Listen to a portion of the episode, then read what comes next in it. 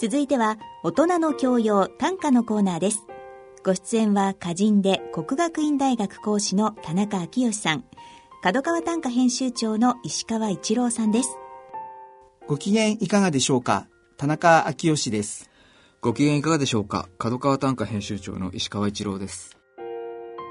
今回は、えー、角川短歌5月号のご紹介をしてまいりたいと思います。えー、石川編集長、今回はどんな大特集を組まれましたか、はい、今回は本当に大特集で、はい、平成短歌の考察というタイトルで、はい、えーと、平成29年、30年近くになって、はい、えーと改元の噂もえー、ささやかれてる中。そうですね。2年後にと、ぐらいという噂がありますよね。はい。はい、です改めて、その平成の29年を、この市場では初めて、まあ、単価の雑誌でも多分初めてだと思うんですけどね。はい。改めて、えっと、総括してみようじゃないか。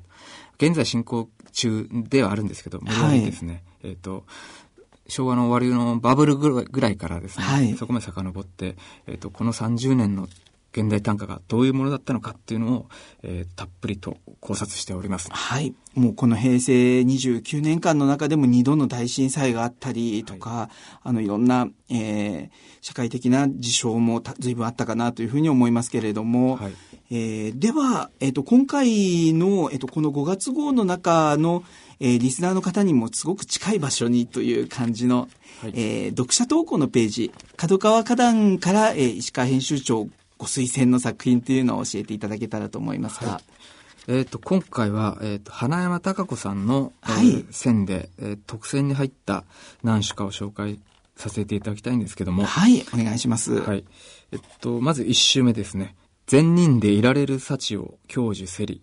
戦争のなき時代に生きて、善人でいられる幸を享受せり、戦争のなき時代に生きて、東京都の畑野博子さんの作品ですね。なるほど。戦争のなき時代と今言っていられるかどうかといういろんな、ねえー、えー、ご時世のじょがありますけれども、はい。その戦争のないこの、まあ、一応その戦時に比べたらね、数十年前のあれに比べたら、まあ、平和な時代なんですけど、それを、あの、善人でいられる幸、まあ、こうというのかもしれないですけどね。はい。というふうに表現している、その把握の仕方が、えっ、と、独特だなと思ったんですね。えー、はい。まあ、戦争が始まると、まあ、どうしても、皆が善人でいたいはずなんだけども、っていうのが、はい、根底にあって、でもそういう空が変われるかになってくると、悪人になって人を殺したりもするのを厭わなくなってしまうっていうその人間の怖さ。はい。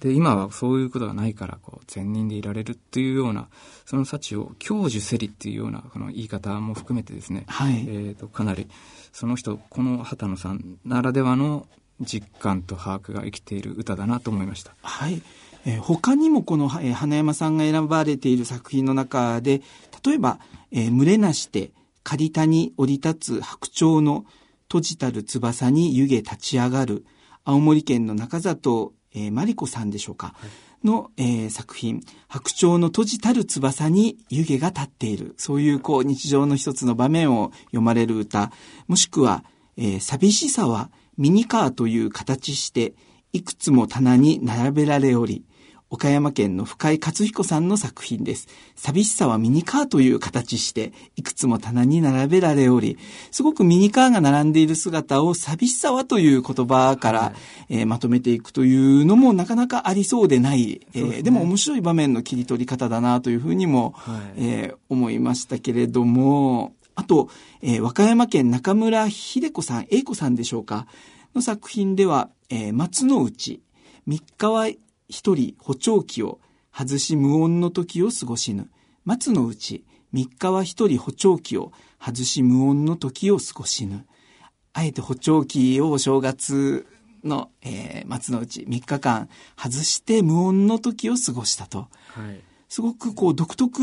のあの世界観を、えー、花山さん選んでらっしゃるかなというふうにも思いますけれども。えー、ね、こういう無音の時を過ごしぬという、えー、あの、三が日の過ごし方が、さらっという感じが、はい。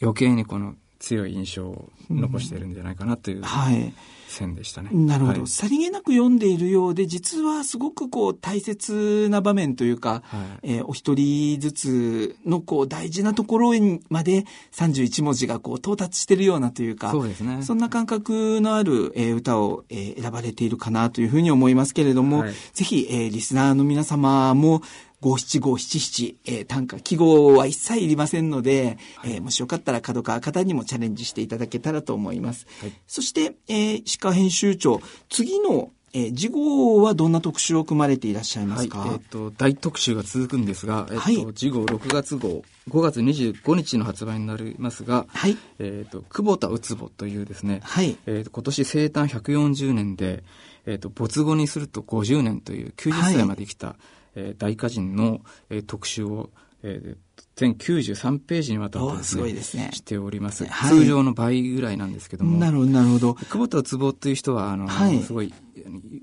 近代の有名な歌人なんですけど、はい、岩波文庫にもその歌集が入ってますが、はい、どちらかというと白秋とかね木地とか卓木に比べると地味な存在で知らない人っていうのは結構多いかなとはい、全く派手ではなくてむしろすごい地味で、はい、えーと、さっき角川花壇で紹介したようなね個人の方の実感に即したっていうところをすごい大事にした人でえっ、ー、と、大岡誠さん。はい、先日亡くなられた。はい。のお父さんが彼の弟子で、なるほど。大岡誠さん自身もすごい強い影響、決定的な影響を私に与えたっていうふうに、はい。文章で綴ってるぐらいの、えっ、ー、と、地味なんだけれども、これ知る人ぞ知る。はい。この人の歌を読んどくと、すごい自分の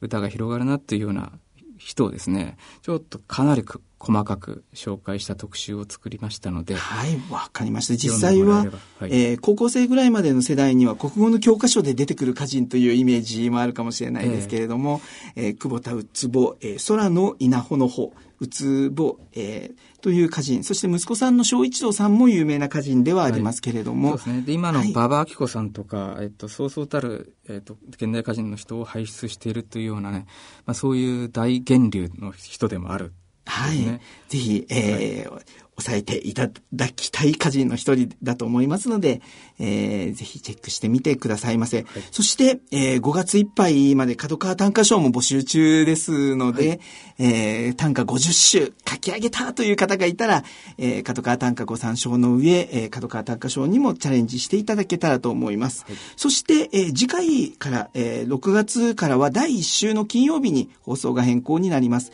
えー、次回、えー、6月2日の放送になります。えー、それでは来月のこの時間までさようなら。さようなら。以上、大人の教養短歌のコーナーでした。